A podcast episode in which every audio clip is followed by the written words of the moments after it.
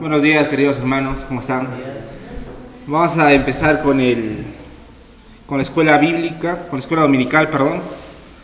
Am, como ustedes saben, estamos haciendo un seminario y eh, la parte que nos toca es de ese seminario es la diversidad. Entonces, quisiera saber si todos todos están ya con sus hojitas, ¿sí, no? Sus hojitas, sus hojitas, sus. Genial.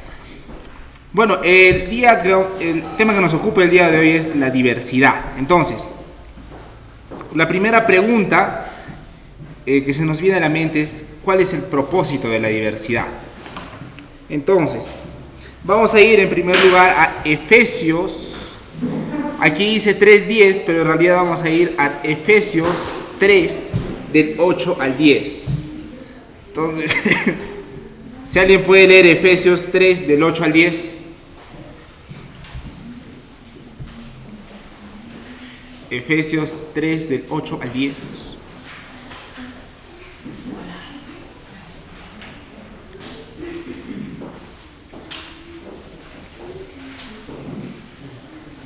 A mí que soy menos que el más pequeño de todos los santos, me fue dada esta gracia de anunciar entre los gentiles el Evangelio de las inescrutables riquezas de Cristo y de aclarar a todos cuál sea la dispensación del misterio escondido desde los siglos en Dios, que creó todas las cosas, para que la multiforme sabiduría de Dios sea ahora dada a conocer por medio de la iglesia a los principados y potestades en los lugares celestiales.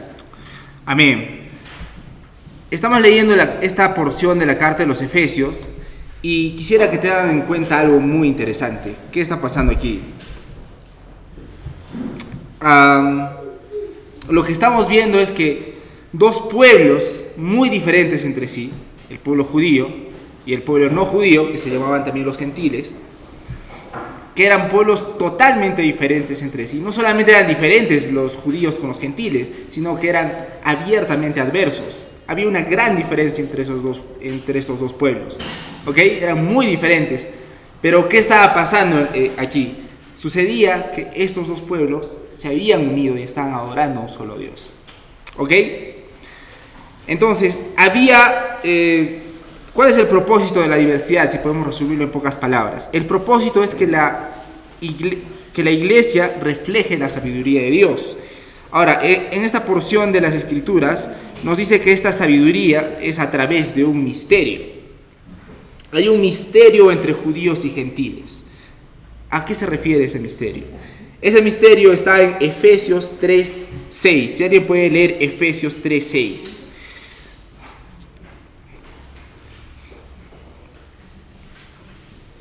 Efesios 3:6.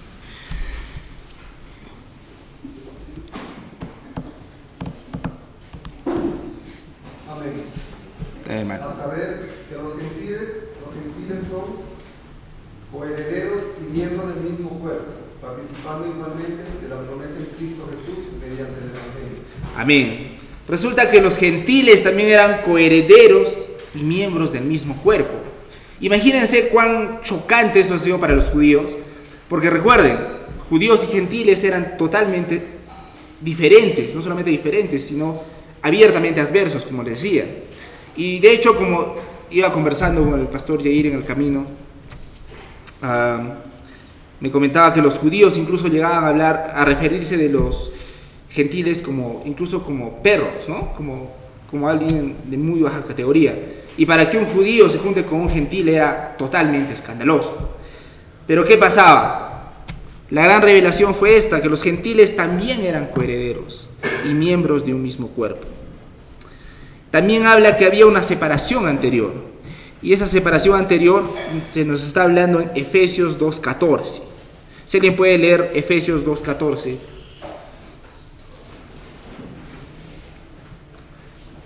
Porque Él mismo es nuestra paz, quien de ambos pueblos hizo uno, la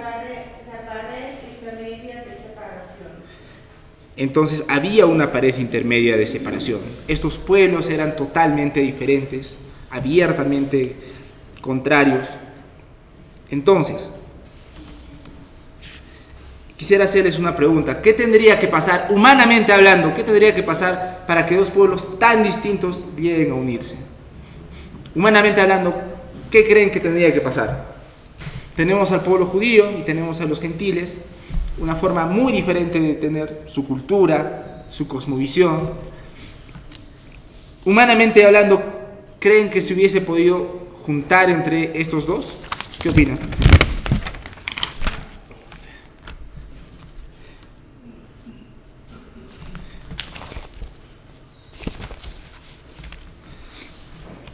Humanamente hablando era, se puede decir que era imposible.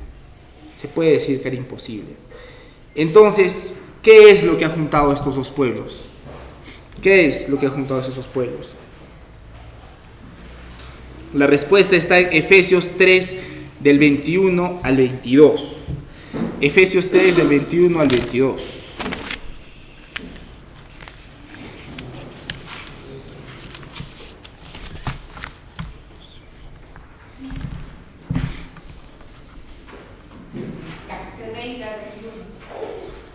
Del 20 al 21. Sí, gracias. Y hallaré que es poderoso para hacer todo mucho más abundantemente de lo que pedimos y entendemos, según el poder que obra en nosotros. A Él sea la gloria en la iglesia y en Cristo Jesús por todas las generaciones, por todos los siglos de los siglos. Amén. Amén. Dentro de la iglesia, nosotros cuando vemos la unidad dentro de la diversidad, vemos algo más importante que la unidad en sí misma, y es lo siguiente. Y tengo una pregunta para ustedes. Como hemos llegado a la conclusión, como podemos ver que en la iglesia de, que de Éfeso había una, una, una unión entre gentiles y judíos, ¿qué se muestra cuando dos grupos diferentes se unen? ¿Qué, ¿A qué conclusión podemos llegar cuando estos dos grupos se unen? Podemos decir que en esta unión se ve el gran corazón de los judíos. Podemos decir que en esta unión se ve la gran sabiduría de los gentiles. ¿Qué creen que pasa acá? ¿Qué es, ¿Quién es el protagonista en conclusión? Correcto. El protagonista no es ni los gentiles ni los judíos. El protagonista en toda esta unión es el poder del Evangelio. El poder del Evangelio es lo que se muestra y lo que se hace evidente en medio de esta diversidad. Ahora, estamos diciendo que son grupos separados en ese tiempo, pero en estos días en la iglesia local también tenemos ciertas brechas, digamos. Ahora, esta unidad en Cristo va a traspasar diferentes tipos de barreras, como las pueden ver en el número en número 2, ¿no? el carácter de la diversidad. La unidad que nos da el Espíritu Santo, la unidad que nos da Dios en su Evangelio, va a traspasar todas estas barreras de etnicidad, de edad, económicas, políticas, barreras de personalidad y barreras de trasfondo cultural. Entonces es importante que veamos a qué se refieren estas barreras, porque muchas veces en la iglesia están presentes, pero nosotros no las tenemos en cuenta. ¿Ok? Entonces, a continuación vamos a explicar un poquito en qué consiste cada una de estas barreras. Y la tarea siguiente va a consistir en que nosotros identifiquemos cuál de estas barreras son más evidentes en nuestra sociedad o en nuestro entorno. Bueno, en primer lugar tenemos la barrera de, de la etnicidad. Tenemos la barrera de la etnicidad. Entonces, uh, en, en, resumen podríamos decir que se pueden ir en dos condiciones, en dos direcciones equivocadas respecto a la etnicidad. Uno, podemos irnos al lado, al lado del racismo, en, en la posición en la que el mundo niega la imagen de Dios en otros, pero también está el otro extremo, el ídolo del pluralismo, que es a lo que vamos a hablar eh, en un momento. Mi pregunta para ustedes es, ¿creen que en su entorno existe el racismo todavía? ¿Hay racismo? ¿No hay tanto? Existe todavía racismo. Eso es un poquito más evidente, digamos, en, nuestra, en nuestro entorno. Eh, pero también está el otro extremo, el ídolo del, del pluralismo. ¿A qué me refiero con el ídolo del pluralismo? A decir que todos estemos unidos, todos estemos bien, ¿ok? pero sin ninguna base concreta, sin nada sólido que nos una. Estar bien a pesar de todo. El gran problema con esto es querer que la unión sea un fin en sí mismo, que, que la unidad sea un fin en sí mismo. Entonces, eh, tengo una pregunta para ustedes. ¿La unidad será un fin en sí mismo? ¿La unidad será el fin de todo eso? ¿O solamente es un medio nada más que muestra el poder del Evangelio? Es un medio, ¿no? Para mostrar la gloria de Dios a la- y al- el amor de Dios a la gente. Correcto. En realidad, en realidad es un medio. En realidad nosotros no buscamos la unidad como un fin en sí mismo, sino es una manera en la que se muestra el poder del Evangelio. Una manera en la que muestra cómo cada uno de nosotros, a pesar de ser diferentes, estamos unidos por una cosa poderosa en común. Y esa cosa poderosa en com- en común que nos une es la persona y obra de Jesucristo. Ese- ese es el punto. Ahora, tenemos las barreras de la edad. To- todas estas barreras tienen más que ver con el tema de la identidad y con un tema de que todos queremos sentirnos cómodos en realidad, ¿no? Nos sentimos, eh, tenemos la tendencia de juntarnos con las personas con las que nos sentimos cómodos, ¿no? No necesariamente con todos, sino con quien nos sentimos naturalmente atraídos. Y una de estas eh, maneras que nosotros escogemos con quien juntarnos es por eh, el tema de la edad, ¿ok? Generalmente yo voy a tender a juntar, si soy un adolescente, voy a tender a juntarme con adolescentes, si soy adulto voy a tender a juntarme con adultos. Y esto va a crear ciertos problemas que vamos a verlos un poco más adelante. Barreras económicas. Respecto a las barreras económicas, lo más importante que quisiera compartir es lo siguiente.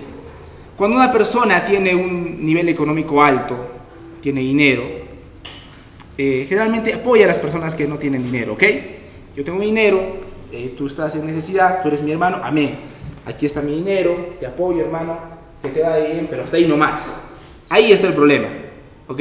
Ahí está el problema.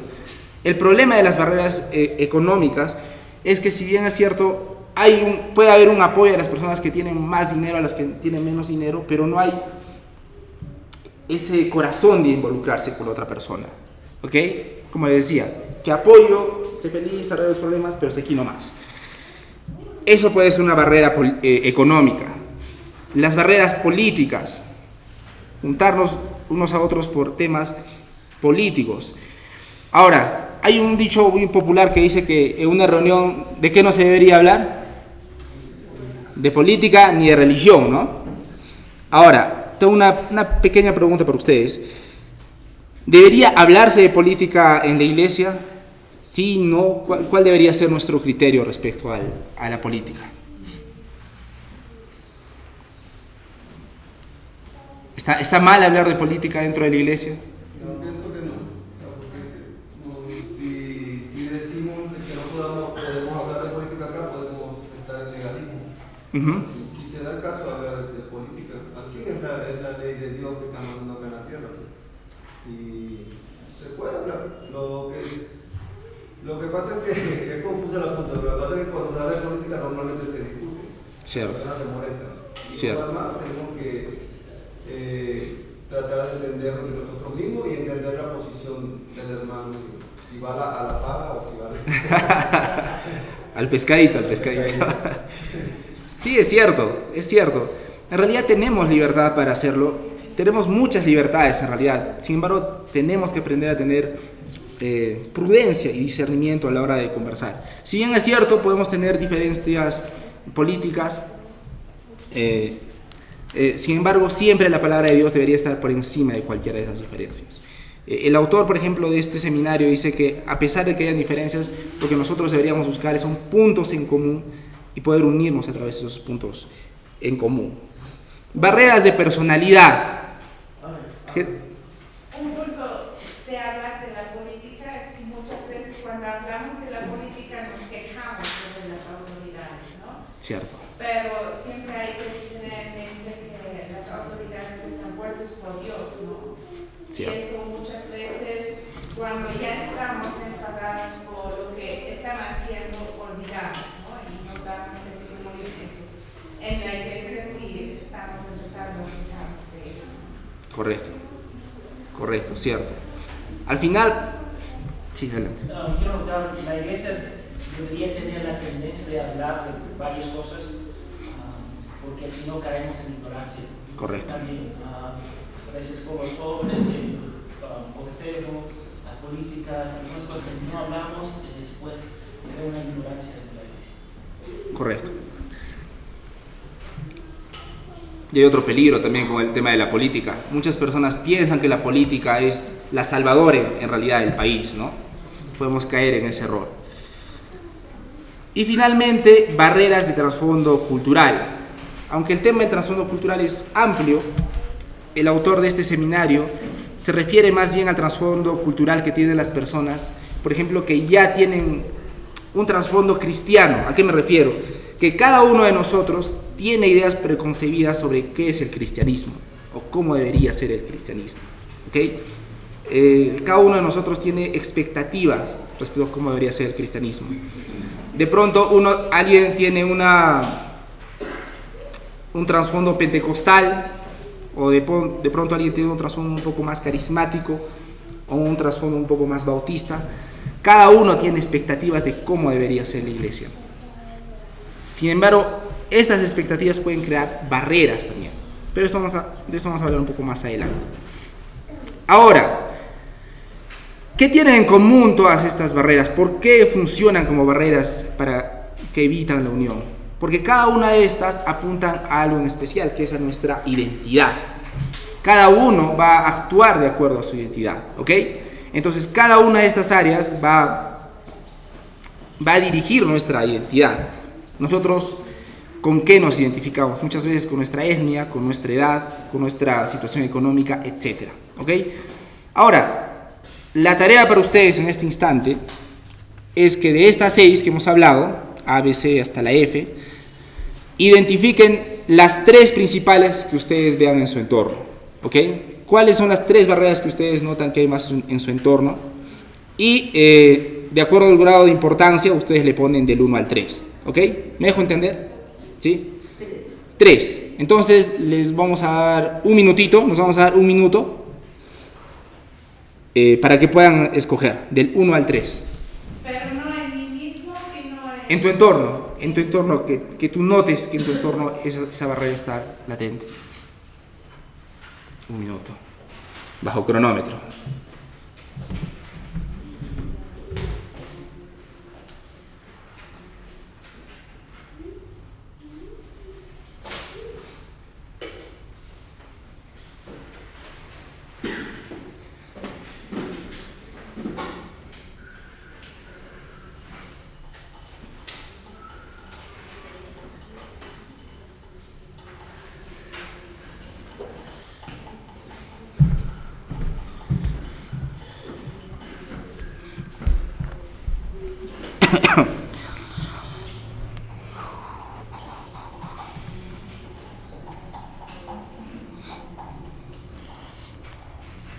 Entonces tenemos nuestros 10 últimos segundos, hermanos.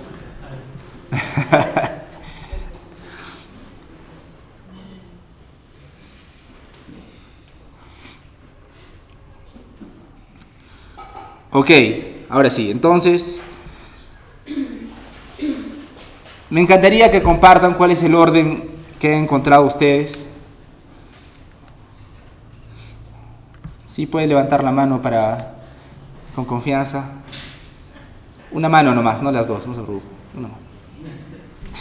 Yo puse barreras de trasfondo cultural, barreras de personalidad y barreras de edad. Ok. Yo solo veo barreras de trasfondo cultural, barreras económicas y barreras de etnicidad. Barreras de etnicidad. ok. Alexandra, Yo puse primero barreras de personalidad, eh, barreras de edad y barreras económicas. ok. Pasó a seguir. Sí, yo puse eh, barreras de transformo cultural, económicas y etnicidad. Etnicidad. Ok. Yo puse barreras de trasfondo cultural, barreras políticas y barreras de etnicidad. Correcto. ¿Alguien más que quiera compartir, hermanitos?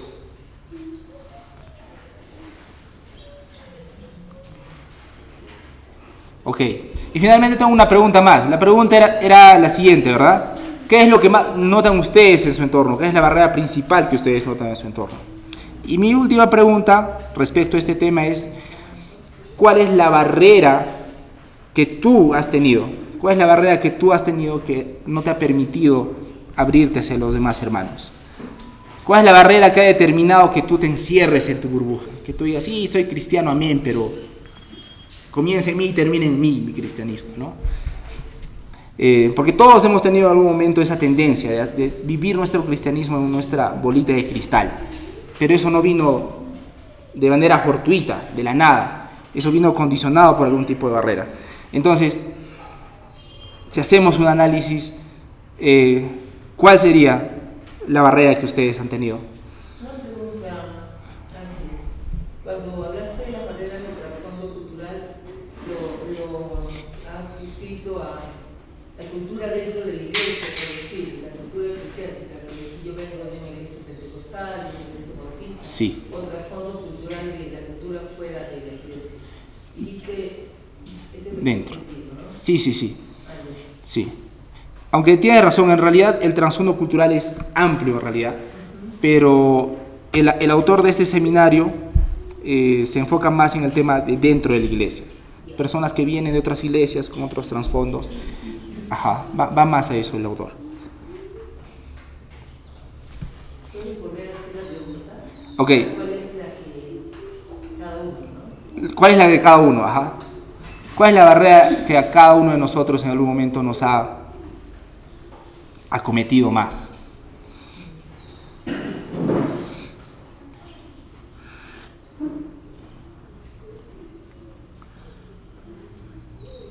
A mí me cuesta más la barrera de personalidad, ¿no? Cuando una persona está muy distinta a mí, por ejemplo, a veces simplemente prefiero pasar tiempo con los que son iguales como yo, ¿no? Sí, cierto. Cierto. En mi caso es con las barreras del trasfondo cultural, pero yo estoy manejando eso. Amén, hermana.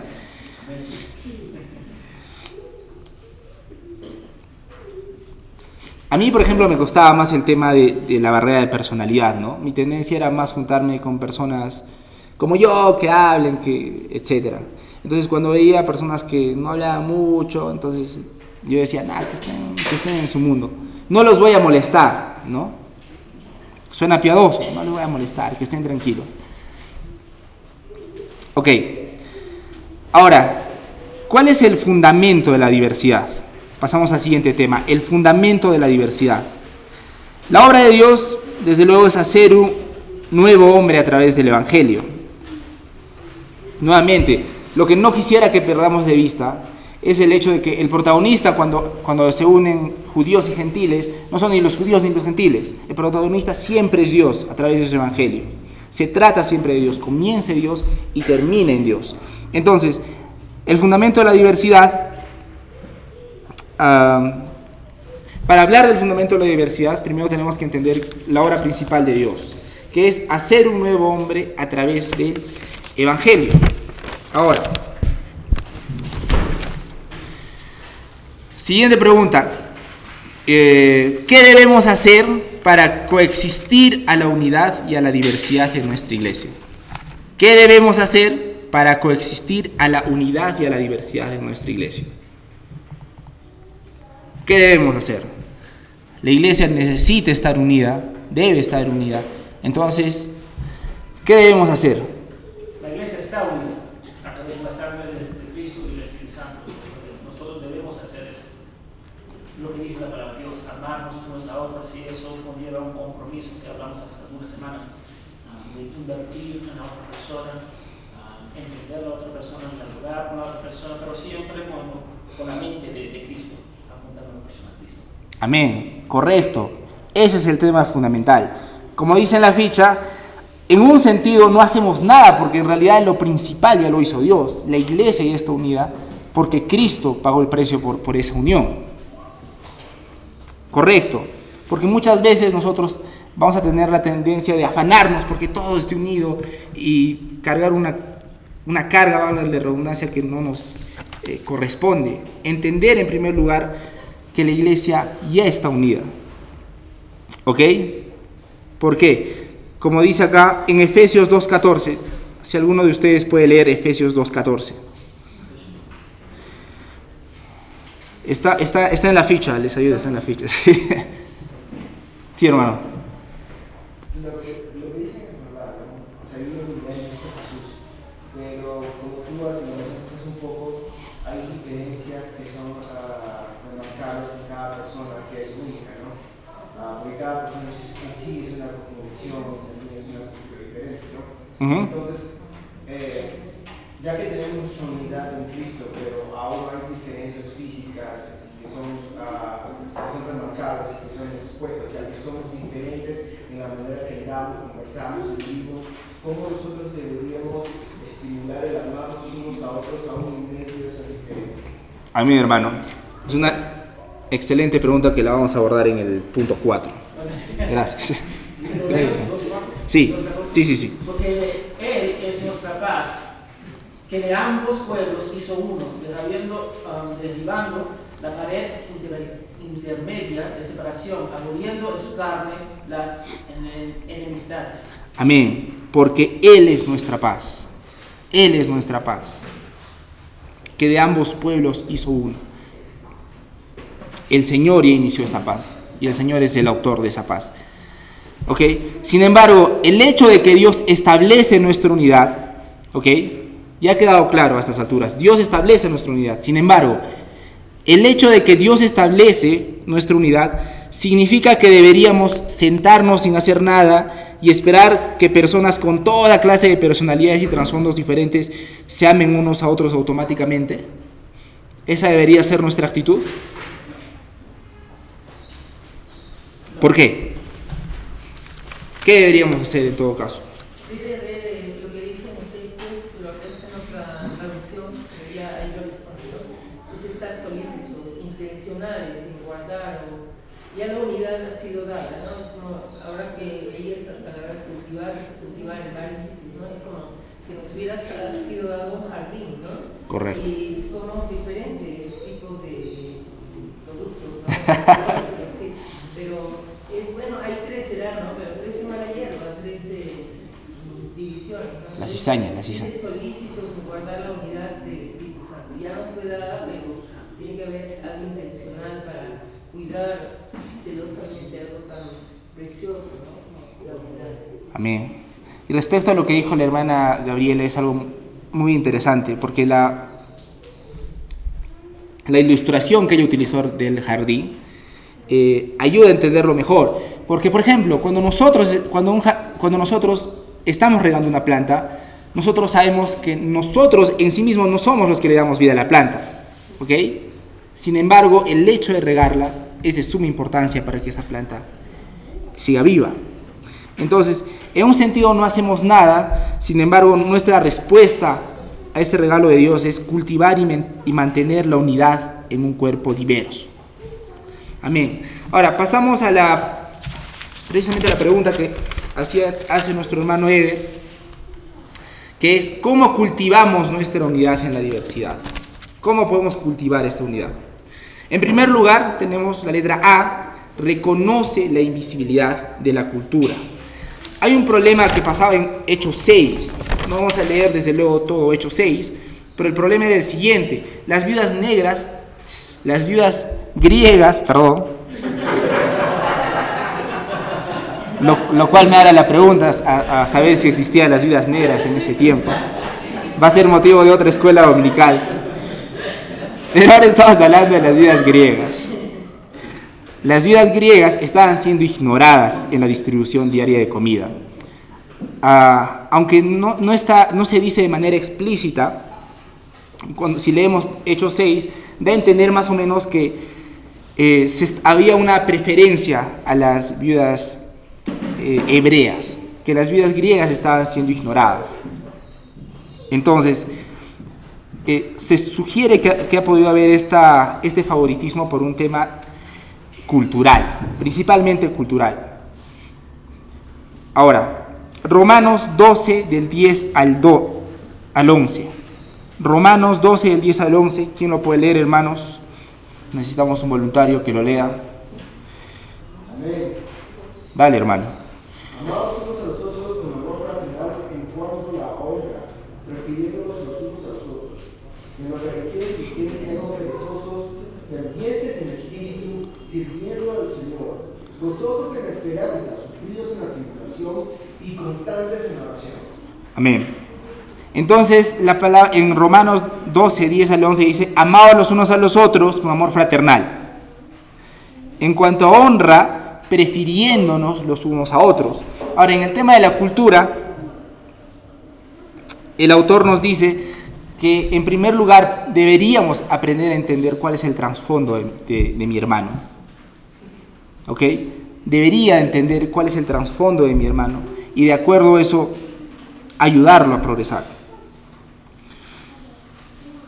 Uh, muchas veces nosotros hacemos suposiciones, ¿no? Tenemos ese error de trabajar en base a las suposiciones.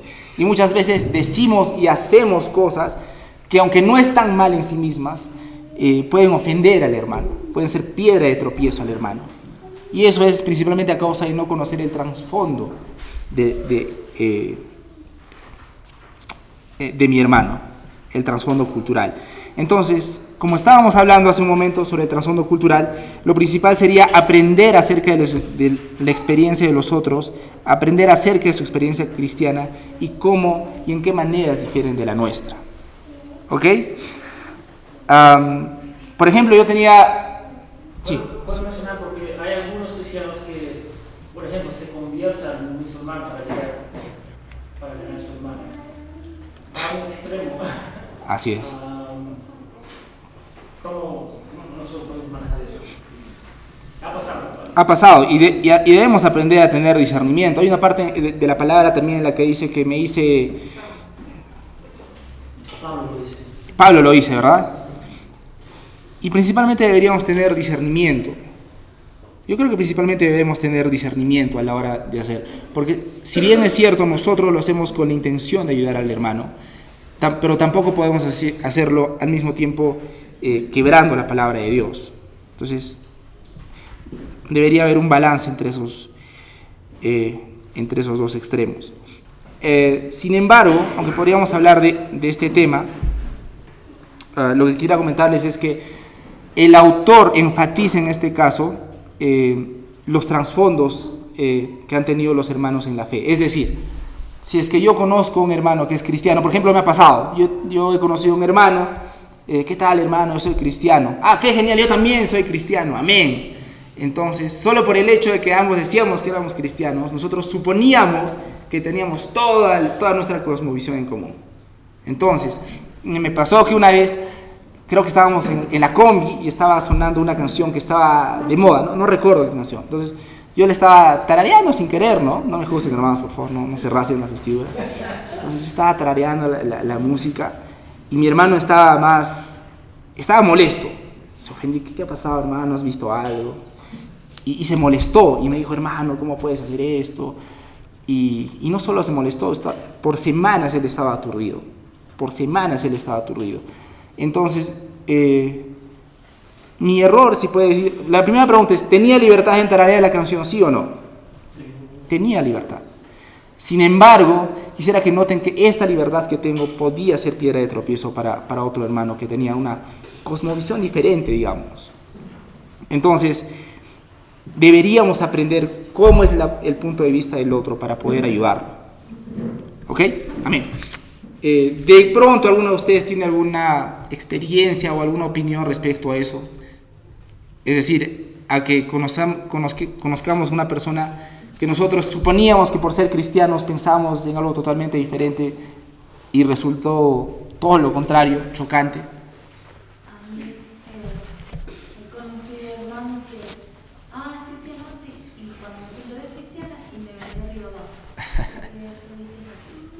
Exacto, cierto. Yo fui, cuando llegamos a Cusco, fuimos a una iglesia bautista, un misionero, y yo fui con Scott, que es conocido, um, ya ya conoces, y uh, entré y había una mujer predicando. Entonces me chocó. Terminé- terminamos el culto, pero nunca regresamos. Y él nos llamó al misionero porque no, no, no está asistiendo. Y yo dije, porque no, no creo que las mujeres deberían ser pastores. Nunca hablamos de ese Desde ese punto nunca hablamos otra vez, pero había una. chocamos con nuestra contribución. Amén. Bueno, estoy imaginando opinión, ¿no? Este, creo que debemos aceptar también que hay una uniformidad dentro de la iglesia con respecto a puntos nuevos. Y una de las cosas que debemos hacer para poder amarnos mejor o poder, este, ¿cómo se llama? Ah, como tú dices, no ser fieles de Cristo, sino una edificación, poder evitar la conversación de cosas que yo creo que los hermanos creen, ¿no? Y aún preguntar para terminar de las diferencias, porque a veces nosotros conocemos la diferencia, pero no conocemos el trasfondo de la diferencia, ¿no? Cada- Algo que nos ayudaría más a entender a los hermanos por qué son de esta manera, o por qué estas cosas se hacen en diferentes culturas, o por qué esto se hace así, ¿no? Creo que es aceptar de que no hay una uniformidad en la iglesia, en cada persona, ¿no? Amén. Correcto. Ahora, la parte B, acepta a los que son diferentes a ti. ¿Alguien puede leer 1 Corintios 12, 13? También está en la, en la ficha, por cierto. Si alguien lo puede leer, por favor. 1 Corintios 12, 13, está en la parte B. Porque por un solo espíritu fuimos todos bautizados en un cuerpo, sean judíos o griegos, sean esclavos o libres, y a todos nos dio a beber de un mismo espíritu. Además, el cuerpo no es un solo miembro, sino muchos. Amén.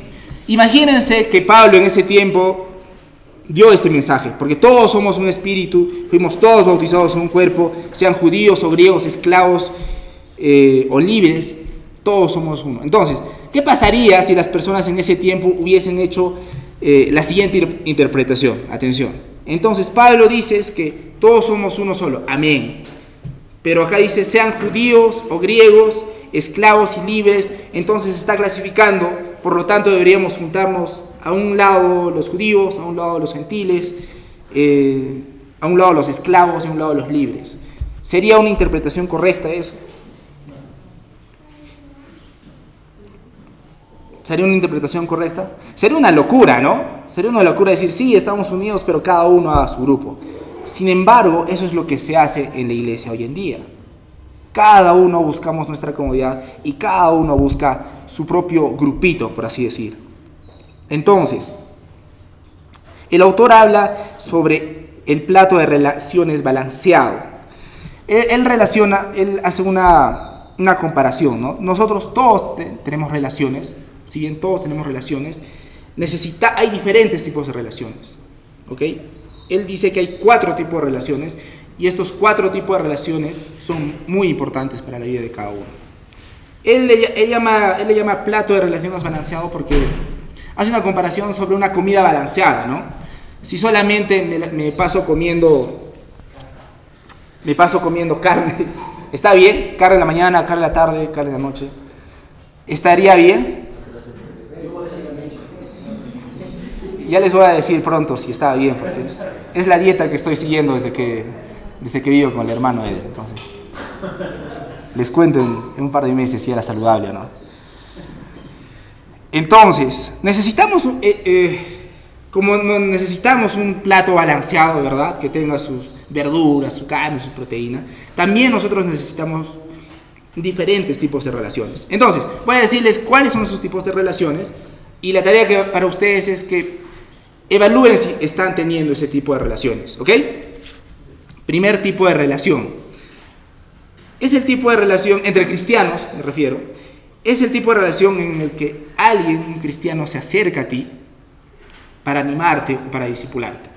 ¿Tienen ese tipo de relación? No, no es necesario que me contesten, pero ese es el primer tipo de relación.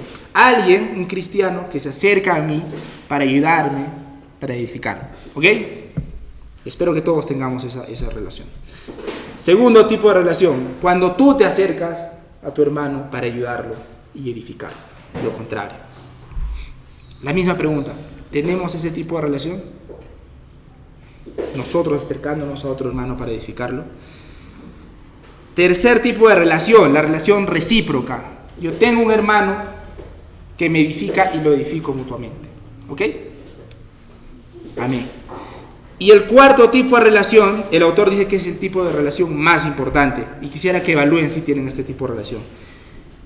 Es una relación que tengo con un hermano en la fe que es mi amigo solamente por el hecho de ser cristiano. Nada más. No sé si me dejo entender. Esta relación es que es mi amigo, pero solamente es mi amigo por el hecho de ser cristiano. Y esta es la relación más difícil de conseguir. Y eh, quisiera tomarme la libertad para compartirle este tipo de relación he visto aquí en la iglesia. Eh, conocen, hay dos pastores en la iglesia que se llaman Pastor Jair y Pastor Joe, si los conocen todos, ¿verdad? Amén. Yo quisiera hacerles una pregunta. Aparte de Cristo, estos dos pastores, ¿qué creen que tienen en común? En su personalidad. Aparte de la barba. Aparte de la barba. Carne. Comen carne. Amén. Si ustedes los conocen, si ustedes los conocen más acerca, ustedes van a ver que tienen unas personalidades tan diferentes, hermanos. Tienen unas maneras tan diferentes de ser. Ambos son bíblicos, por cierto. De hecho, ambos son bíblicos. Pero si ustedes los conocieran, ustedes se sorprenderían que ellos son amigos. Ustedes, a mí me sorprende el respeto, el cariño y la sumisión que se tienen unos a otros por el solo hecho de ser cristianos. Ah, no quisiera animar la exaltación del hombre con este ejemplo, desde luego, pero lo que quiero compartirles es que nosotros estamos llamados a mostrar eso, que hay algo más fuerte que nos une, más allá de nuestra personalidad, más allá de nuestras preferencias, que es Cristo. Entonces, necesitamos eh, juntarnos entre nosotros. Por él. Debería ser suficiente el hecho de que somos cristianos. Alguna vez uno de ellos me, eh, me dijo, Él es mi hermano, me junto con Él, paso tiempo con Él, invierto mi tiempo en Él porque es mi hermano, punto. No necesariamente porque me cae, porque cuenta, cuenta buenos chistes, ah, por cualquier otro motivo, por cualquier tipo de preferencia. Y nosotros deberíamos buscar tener ese tipo de relación, una relación entre, en la que tenemos un amigo, me acerco a ese amigo solamente por el hecho de que es cristiano. Entonces nosotros estamos llamados a mostrar eso. Por, sí. ¿Puedes repetir eh? Sí. Entonces, en, en resumen, los cuatro tipos de relaciones son los siguientes. La primera, cuando alguien se acerca a ti para invertir su tiempo. Alguien se acerca a ti para edificarte. La segunda es cuando tú te acercas al hermano para edificarlo. Tú vas. La tercera es la recíproca, ¿no? Yo hablo con mi hermano, lo edifico, él me edifica, etcétera. Y la última es cuando es el, es el tipo de relación que eres el amigo de un cristiano solo por el hecho de que es cristiano. Cuando no hay nada más en común, nada más en común. No es ni de tu edad finalmente, no es ni siquiera de tu personalidad, es cristiano y debería ser suficiente. Y deberíamos ser intencionales. Porque finalmente, ¿cuál es la conclusión? Cuando los judíos y los gentiles se juntaron, ¿quién, es, quién decíamos que era el protagonista? ¿Judíos o gentiles? El protagonista era el Evangelio en realidad. El protagonista era Dios juntando, esas, juntando a los dos pueblos que eran, que eran que no se podían juntar de una en otra manera, de otra manera. Finalmente, haz sacrificios por el bien de la unidad. Romanos 12.1. ¿Quién puede leer Romanos 12.1, hermanitos? Eso sí, no está en la ficha, así que por favor, pueden buscarlo en su celular, en la Biblia. Dale, hermano. No quiero, hermanos, que ignoréis acerca de los dones espirituales. Acá no vamos a poner está bien, hermano. Por consiguiente, hermanos, os ruego por las misericordias de Dios que presentéis vuestros cuerpos como sacrificio vivo y santo, aceptable a Dios, que es vuestro culto natural. Amén. Que nos presentemos como sacrificio. La vida cristiana tiene mucho que ver con el tema del sacrificio. Entonces, tenemos que hacer sacrificios. ¿Qué vamos a sacrificar? Aquí tenemos una lista de qué cosas podemos sacrificar. Por ejemplo, nuestra comodidad, nuestras preferencias, recursos y tiempo y hábitos. Entonces vamos a hablar muy rápidamente de estos cuatro. Nuestra comodidad. Nosotros por naturaleza buscamos estar, estar cómodos. Estamos tranquilos, estamos bien, vengo a la iglesia, escucho la palabra espectacular y ahí termina. Entonces, deberíamos sacrificar nuestra comodidad para ser más intencionales con el hermano. Amén. Como dice Marcos 9:35, si alguno quiere ser el primero, sea el postrero de todos y el servidor de todos.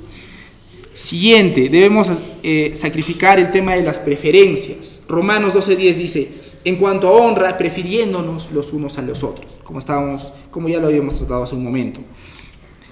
Eh, recursos y tiempo. Podemos sacrificar recursos y tiempo, invertir en el otro hermano, hacer eh, eh, un pequeño tiempo en toda nuestra agenda para invertir en, en alguno de nuestros hermanos en la fe. y finalmente, hábitos. Nosotros generalmente tenemos una lista de hacer en el día todos estamos ocupados, es cierto, pero podríamos sacrificar un pedazo de ese tiempo para invertir en el otro hermano. Amén. Finalmente, eh, en la conclusión, dice que vamos a leer Apocalipsis 7 del 9 al 12 para terminar. Si alguien puede leer Apocalipsis 7 del 9 al 12. Antes de leer, vamos a, quisiera que entendamos que esta es la visión de cómo toda nuestra diversidad y la de la Iglesia Universal a lo largo de los años se verá ante el trono de Cristo. Apocalipsis 7 del 9 al 12.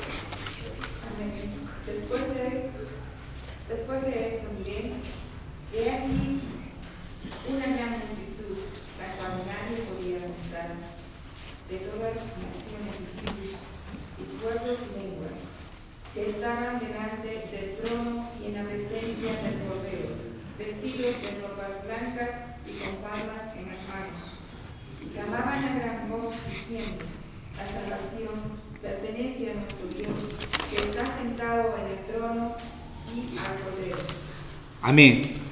Y finalmente, hermanos, quisiera decirles que Cristo no nos convierte en personas superficialmente uniformes, sino en personas profundamente unidas. Y que a Jesús eh, no le interesa en este mundo, no le interesa conformarnos en un idioma, una manera de vestir, una clase de economía o un partido político. A Cristo le interesa conformarnos a una imagen, que es la suya, a la imagen de Cristo. Entonces, hermanos, eh, la reflexión final es esta. Yo quería repetir este hecho. Los judíos y los gentiles, para que los judíos y los gentiles se junten, tenía que pasar algo, y ese algo es un milagro. No había otra explicación para que pueblos tan distintos se junten. Necesitábamos un milagro. Pero este hecho solamente nos recuerda algo. Habían dos seres que tampoco podían juntarse. ¿Quiénes eran?